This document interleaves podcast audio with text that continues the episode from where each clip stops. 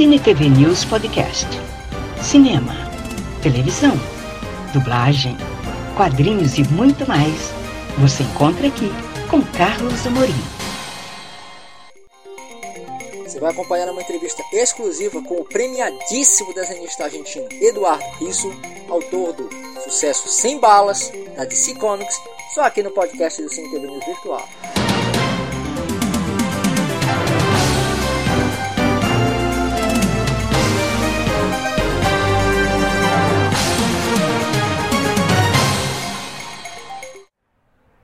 Carlos Amorim aqui no terceiro dia do Muiraqui com 2012. Eu estou aqui sentado, porque se em pé estivesse, estaria caído no chão. Eu estou muito emocionado estar aqui com um dos grandes nomes do quadrinho mundial, linha de frente, top da DC Comics, que é o argentino, simpaticíssimo, Eduardo Rizzo. Eduardo Rizzo, vou falar em português aqui. Bem-vindo a Belém. Bueno, muchas gracias. La verdad que me siento eh, muy cómodo, me han atendido muy bien hasta ahora en Belén, así que bueno, espero que el evento de, de- que me ha traído hasta acá tenga sus frutos a futuro. Sim, sim, sim. Eduardo, é, lendo lá. a- vou, vou tentar um portunhol para ver se os ouvintes entendem. Lendo lá a, la tua bio- biografia, tu, tus trabalhos, é, percebemos que começaste em periódicos, desenhando periódicos. Não? Não? No, no, para periódico comencé como a ganarme la vida, pero sin diseñar eh, historietas, sin diseñar cómics. Solamente al- trabajaba en una revista dominical para eh, haciendo eh, diseños para los meninos, como por ejemplo cómo se ve un submarino nuclear por dentro. Y entonces explicaba con los textos, pero solamente era porque yo me tuve que mudar, yo nací en una ciudad muy pequeña Córdoba. del interior de, eh, esa es la provincia. Eh, y me mudé a Buenos Aires queriendo, pretendiendo llegar a ser profesional de, la, de los cómics y necesitaba trabajar de algo y bueno, fui a trabajar de esto por un tiempo, pero no, no, no comencé con los periódicos. Ah, sim, sim, sim. É, é, tenho, tenho aqui eh, a informação que trabalhaste em La Nación. Empecé el primer periódico, sí, el primer periódico La Nación, pero donde empecé las primeras tiras de historieta fueron en Eroticón, Satiricón, después bueno, ya eh, haciendo historietas como tal, comencé en, Editorial Columba, que hacía Tony D'Artagnan, Fantasía, eran esas viejas revistas, nosotros le llamamos revistas ómnibus, porque tenían muchas historias de varios, ar- de varios autores, no era la revista de un solo autor. ¿Qué? com, muitos outros. como artistas, varios autores, exactamente. Va- varios autores. Ahí publicaba Mandrafina, García Seijas, em, bueno, Robin Hood como guionista, muchos buenos autores. É, em tu, em tu, em, em tu início de tu, de tu carreira, de tu trabalho, per- percebe-se é, uma parceria, uma série de, de trabalhos com Ricardo Barreiro. Em, em primeiro que tenho é, é Parque, Parque, Parque Parque Chas. Chas.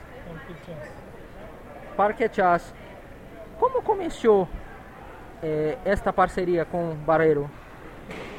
Él, mira, hay un, yo en realidad fui llamado tanto al mismo tiempo casi. eh, me llamó Ricardo Barreiro y Carlos Trillo. ambos, ambos que habían visto mi trabajo que yo hacía en Columba y le gustaba lo que yo estaba haciendo y me convocaron para hacer. Ricardo Barreiro tenía un guion, ahí un rotero, Parque Chas, que hacía mucho tiempo que quería desarrollar con alguien. Y bueno, me invitó a mí a acompañarlo. Y por otro lado, Carlos Trillo me convocó para hacer Fulú, que es una historia que salió publicada también en Brasil. 88, 80, 88. Sí, en ese año más o menos. No, antes salió en Argentina, salió antes. Pero em, Así que lo hice casi simultáneamente. En realidad estaba terminando Parque Chas y comenzando a hacer Fulu. Eh, ¿Qué podría nos contar de, esta, de estos dos trabajos con Car Carlos Trillo y Bajero? Eh, ¿Qué es lo que quieres saber? Porque... ¿Cómo, es, cómo, cómo, ¿Cómo es trabajar? ¿Cómo fue? Porque lamentablemente ambos ya fallecieron. Sí. Eh, bueno, fue realmente interesante, yo aprendí mucho de ambos y fue una etapa de mucho crecimiento, sobre todo para mí. También me sirvió mucho tener el apoyo de, de ellos dos, porque ya estaban muy reconocidos, no solo a nivel nacional, sino a nivel internacional. Pero fue también a su vez una etapa muy buena de descubrimiento de muchas cosas, sobre todo de poder descubrir la libertad con la que yo podía diseñar sin tener que preguntarles a ellos si podía intervenir en su guion, en sus roteiros o no. Es decir, yo siempre digo lo mismo. Para mí, a mí el guionista me da para, me dice en el guion que tengo que hacer A, B y yo trato de hacer A, B, C, D. Darle más de lo que ellos pretenden. De tal modo que ellos se den cuenta de que pueden descansar mucho de lo que quieren contar en la historia, eh, descansar en mi gráfica, en mi narración gráfica y no tener que contarlo con palabras. Porque eso es el cómic, eso es la historieta. Es imagen. Imagen, por supuesto, con textos, pero basada fuertemente en la imagen. Y eso es lo que de alguna manera yo también le demostré a ellos que podían hacer. Confiar en mí, en mi diseño, en mi narración gráfica, para ellos trabajar menos, dándome instrucciones en los guiones de qué yo tenía que hacer o no. Porque los guionistas, cuando no conocen al diseñador, le dan muchas instrucciones. Aquí, primer plano de eh, plano general con vista desde arriba.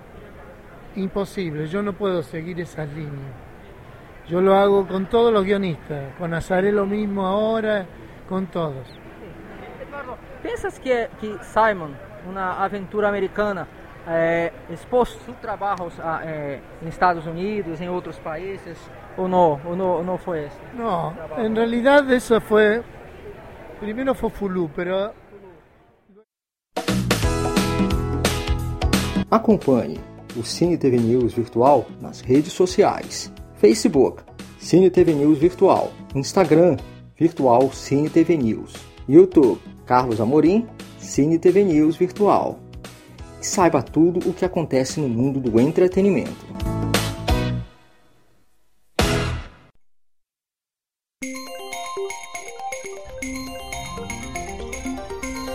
Muito obrigada por acompanhar este podcast do Cine TV News Virtual. Até a próxima!